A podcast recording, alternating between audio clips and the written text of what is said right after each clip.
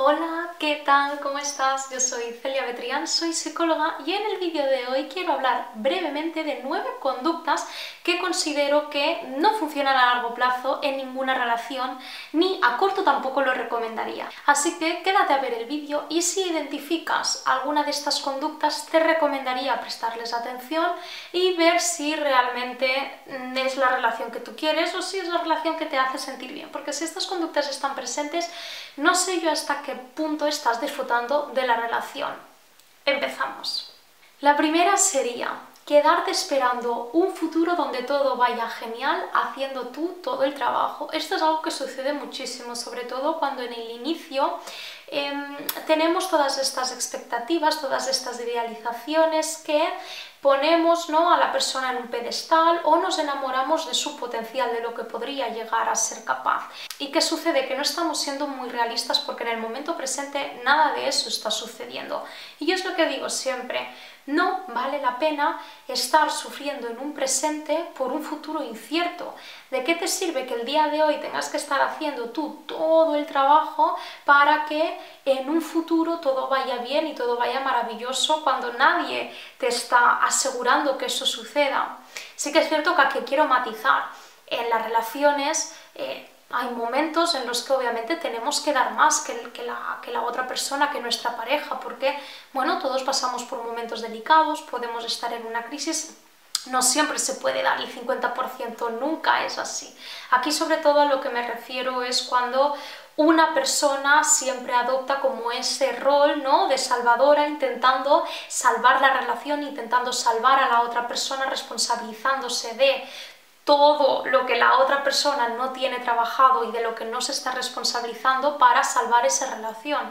Y ostras, es un sobreesfuerzo, es pagar un coste muy alto para una relación que nadie nos garantiza que en un futuro todo ese esfuerzo haya valido la pena. Y también algo muy importante es el hecho de que en el momento en el que tú dejas de hacer este trabajo, la relación se va a la mierda. Y es ahí cuando te das cuenta de que no quieres dejar de hacer ese trabajo porque sabes que entonces ya no va a haber ninguna relación. Y ahí que la aceptación sea tan importante, porque cuando no queremos aceptar lo que de verdad está sucediendo, de que si dejamos de estirar esta relación, la relación no va a continuar. Y yo sé que es muy doloroso, pero por eso es necesario ver la realidad tal y como es. Una segunda conducta sería el perdonar una infidelidad más de una o dos ocasiones. Es cierto que hay personas, hay parejas que perdonan una infidelidad y yo no estoy diciendo que sea incorrecto, que esté mal, porque eso lleva muchísimo trabajo y, en muchas ocasiones se recomienda terapia de pareja, matrimonios que llevan muchísimos años juntos que, bueno, sufrieron este tipo de, de una infidelidad y aún así quisieron perdonarlo y seguir hacia adelante. Cada relación es un mundo, aquí ya no estoy ni ni romantizando la idea de infidelidad, ni que se perdone, ni nada, pero lo que me refiero es que en el momento en el que has visto y sabes que tu pareja te ha sido infiel reiteradamente, no habéis trabajado en reparar el motivo de esa infidelidad o en reparar qué es lo que llevó a esa infidelidad, que la persona que te ha sido infiel, tu pareja en este caso, no se está responsabilizando de nada ni siquiera te está pidiendo tu perdón o simplemente te pide perdón para que volváis juntos y ya está, pero ese problema se queda ahí, debajo de la alfombra, pues entonces mi alma, no, no vayamos a perdonar constantemente cosas por las que no se nos ha pedido perdón. A veces nos obsesionamos con perdonar, él, vale, sí, te perdono, como si nada hubiera pasado, pero ahí tenemos la herida sin sanar. Y eso es claro, nos tenemos que responsabilizar de los daños que otras personas nos hacen a nosotros. Y eso es muy injusto, no tienes por qué estar perdonando constantemente el mismo error, el mismo daño. Eh, se puede perdonar una vez, pero si eso sigue así, no, no, porque entonces es que te lo está haciendo adrede, sabe que por mucho que lo haga, tú vas a seguir ahí. Y eso ya es una falta de respeto constantemente, la verdad. Tercera conducta sería el pedir constantemente que se te respete. Yo mira, es lo que digo siempre. El respeto es algo que tendría que estar presente en cualquier interacción social y humana. No tendríamos por qué estar exigiendo respeto. porque como seres, seres humanos, como personas que pues, no somos malas personas ni vamos haciendo daño a los demás, merecemos un respeto, un mínimo desde el inicio. En el momento en el que una persona, sobre todo siendo tu pareja, o en el momento en el que estás empezando con una persona, no te está respetando, no está respetando tus límites, quién eres, tu personalidad, tus valores, lo siento mucho, pero no podemos exigirle a esa persona que, se nos, que nos respete. Cuando una persona ya desde el inicio no muestra ese mínimo de respeto por ti, lo siento mucho, pero no tenemos que ir a pedir nada. No podemos estar probando constantemente que somos personas válidas de ser respetadas, que nos merecemos un mínimo de respeto. Porque es que el problema entonces lo tiene la otra persona. ¿Hasta qué punto hemos llegado que tenemos que sobreesforzarnos o que demostrar constantemente nuestra valía? No, si una persona no te está respetando, esa persona ya te lo está diciendo todo. Y ya estarías pidiendo muy poco desde el inicio de la relación. Otra conducta sería el repetir a menudo lo que es importante para ti y que nunca se tenga en cuenta. Es cierto, es cierto que las personas cuando nos empezamos a conocer o incluso cuando nos conocemos estando en una relación no somos adivinas. No podemos saber lo que la otra persona necesita y desea y aunque nos lo haya dicho, en ocasiones estamos en constante cambio y lo que un día nos gusta pues quizá al día siguiente no y no pasa nada. Eso se, se habla y por eso es esencial siempre que tengamos esa capacidad y esa habilidad para poder expresar nuestras necesidades emocionales, nuestros deseos con la pareja, porque es una manera de que se construya un vínculo más bonito y más sólido. Pero en el momento en el que tú te esfuerzas por explicarle a tu, a tu pareja unas necesidades emocionales básicas, algo que a ti te hace ilusión, algo que para ti es importante, algo que sabes que te ayudaría muchísimo a sentirte amada o amado y tu pareja adrede no te lo no, nunca lo satisface, nunca ni siquiera lo tiene en cuenta, esto eh, genera en nosotros como una heridita, como ese vacío, esa carencia de que siempre falta ahí en la relación de que siempre falta algo ahí en la relación y eso es injusto porque en muchas ocasiones nos esforzamos por querer que nuestra pareja nos, nos conozca, eh, establecer algunos momentos de, de, mayor intimidad emocional y eso nunca termina de suceder porque la otra persona ya sea que no le interesa, ya sea que no hace el suficiente esfuerzo por tener en cuenta eso que para nosotros es importante, que tampoco estoy diciendo que nuestra pareja tenga que satisfacerlo absolutamente todo, no, porque cada persona se tiene que responsabilizar de un mínimo de necesidades, pero ostras, que nos hace ilusión que también nos tengan en cuenta, que también nos den detalles, que también, en función de cuál sea el lenguaje de amor de cada persona, pero que es así como una relación se va haciendo mucho más bonita y fuerte en el momento en el que estas pequeñas necesidades emocionales se van teniendo en cuenta. Y a veces estar constantemente repitiendo un mínimo sabiendo que a la otra persona le hace mucha ilusión y tú ni te esfuerzas un mínimo por tenerlo en cuenta, pues a ver, entiendo que se tiene que llegar a un acuerdo de, bueno, para mí esto es importante, ¿tú crees que podrás tenerlo en cuenta? Sí, vale. Pero sí, no se hace un trabajo mínimo por satisfacer las necesidades emocionales de tu pareja, pues eh, a la larga eso no va a funcionar bien en la relación porque va a dejar esa carencia o va a ser un motivo de discusión constante. Otra conducta sería el hacerle ver el daño que te hace una y otra vez para que deje de hacerlo.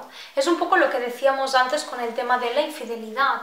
Si una persona constantemente te está haciendo daño sabiendo que a ti te duele, oye, no podemos seguir repitiéndole a esa persona que nos está haciendo daño, porque estamos cayendo en el mismo círculo, sabe que cuando te hace daño, tú estás mal, se lo reprochas, pero después vuelves a perdonarle como si nada haya pasado, y ese es el mayor error. No tenemos que estar diciéndole a una persona constantemente lo que nos hace daño. Si está repitiéndolo, si está repitiendo lo mismo, ya lo sabe, ya lo sabe, lo que pasa es que no se quiere responsabilizar. Lo que pasa es que sabe que aunque lo haga, tú después vas a perdonarle y vas, vamos a seguir como si nada hubiera pasado. Oye, que es una persona madura, una persona, se supone una persona adulta, una persona que tiene que responsabilizarse de sus actos. Y en el momento en el que una persona te hace daño, oye, esa persona tendría que arrepentirse de haberte hecho daño, porque eso significa que si lo vuelve a hacer te pierde. Al final una persona tiene que mostrar un poco de amor propio y de límites y decir, oye, esto no puede continuar así, me has hecho daño. Y si esa persona no aprende, pues tendrá que aprender cuando tú no estás ahí, no estando. Porque si seguimos estando, cuando una persona nos ha hecho daño en varias ocasiones, y además digo daño adrede, ¿vale? Porque sí que es cierto que en las relaciones, pues bueno, mm, desafortunadamente nos hacemos daño, pero en muchas ocasiones no es adrede, son daños de deterioro, de momentos delicados, eh, pueden pasar muchas cosas, pero aquí estoy hablando de daños que, que, se sabe, que se sabe que eso es algo que te va a dejar ahí una herida. Y ahí sí que recomiendo que no caigamos en esa trampa de repetir constantemente lo que ya es obvio. Esa persona te está haciendo daño adrede.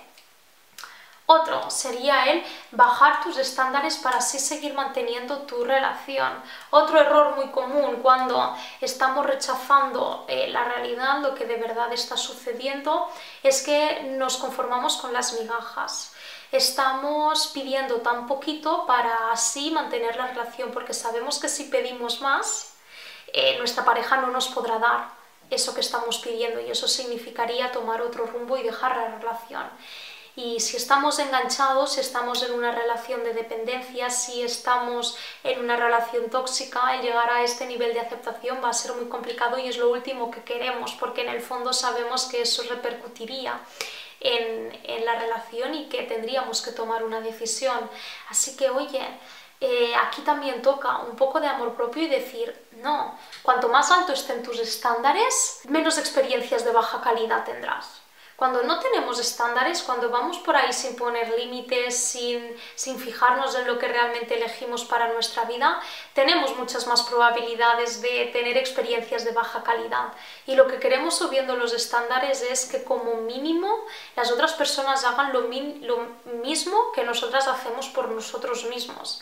Cuando nuestros estándares están más altos, lo que hacemos es que Solo elegimos aquello que nos va a aportar valor, aquello que nos va a dar lo que de verdad estamos buscando, aquello que creemos que de verdad nos merecemos porque nos estamos dando ese amor primero a nosotros o nosotras mismas. Así que en este caso lo siento mucho, pero si subir tus estándares significa que esa persona ya no va a entrar en tu vida, pues es que no tendría que haber estado ya desde un primer momento. Otra conducta sería el evitar los problemas y conflictos creyendo que se van a solucionar por arte de magia. En muchas ocasiones se tienen unas pobres habilidades comunicativas, una falta de recursos para la gestión de conflictos y eso nos lleva a poner todos los problemas no resueltos, todas las conversaciones incómodas debajo de una alfombra y bueno, creyendo que eso en un futuro va a, va a desaparecer de nuestra vida. Y no, eso siempre vuelve. Lo único que hace es que se vayan acumulando todas esas cosas ahí a un ladito y que llegue un momento que nos explote en la cara y ya no sepamos de dónde viene, no sepamos el origen y que sea mucho más complicado solucionar el problema. Yo sé que a nadie le gusta tener conversaciones incómodas, yo sé que es muy difícil a veces el expresarse, el poder comunicarse asertivamente, pero es necesario trabajar estas habilidades para poder construir una relación. Para tener una relación consolidada, segura, bonita, es que es necesario poder ir solucionando los problemas y conflictos. Aunque sea un poco tedioso, aunque sea complicado, aunque nos dé mucha vergüenza, aunque sean cosas incómodas y tengamos que hacerle frente a muchos monstruos, pero es algo necesario porque es que si no lo único que hacemos es generar un malestar enorme que se va acumulando hasta que llega un momento en el que se va a llevar la relación por delante. Y por último, algo que yo creo que he comentado ya un poco, dar un 95% y recibir un 5%. A veces nos acostumbramos tanto a dar, dar, dar, dar y no recibir nada a cambio que ya con muy poquito nos quedamos satisfechas o satisfechos. Y eso es lo que genera un enganche, el que ya nos sintamos satisfechas con muy poquito. Es como que ese, ese juego ¿no? de la máquina tragaperra en el que has invertido tanto dinero ya que no, no quieres retirarte porque piensas que la siguiente moneda va a ser la que te dé el premio. Y es, es una adicción, es, es, caer en el error de pensar que si damos un poquito más, eh, al final va a ser como el acto que ya vaya a cambiarlo todo, que ya vaya a hacer que la relación sea perfecta y sea lo que tú siempre has esperado. llega un momento en el que el desgaste emocional y físico es tan grande que no es sostenible, porque para dar el 95% y llega un momento en el que tenemos que olvidarnos de nosotros mismos, perdemos nuestra independencia, perdemos nuestro yo, perdemos nuestra identidad, quién somos y no vale la pena estar en una relación sacrificando todo esto. Espero que este vídeo te haya ayudado a detectar quizá algunas conductas que están presentes en tu relación y que sea necesario echarle un vistazo para ya sea poder solucionarlo o de verdad tomar una decisión. Aquí no te estoy obligando a que dejes la relación, ¿vale? Evalúa bien si es algo que se puede solucionar, si es algo que se puede hablar con tu pareja, porque eh, quizá a la larga esto puede afectar bastante al bienestar emocional propio y después a la calidad de la relación y eso es lo que no queremos. Muchísimas gracias por llegar hasta aquí, te invito a que te suscribas, le des like al vídeo si te ha gustado, dejes un comentario, lo que quieras y nos vemos en el siguiente vídeo. Adiós.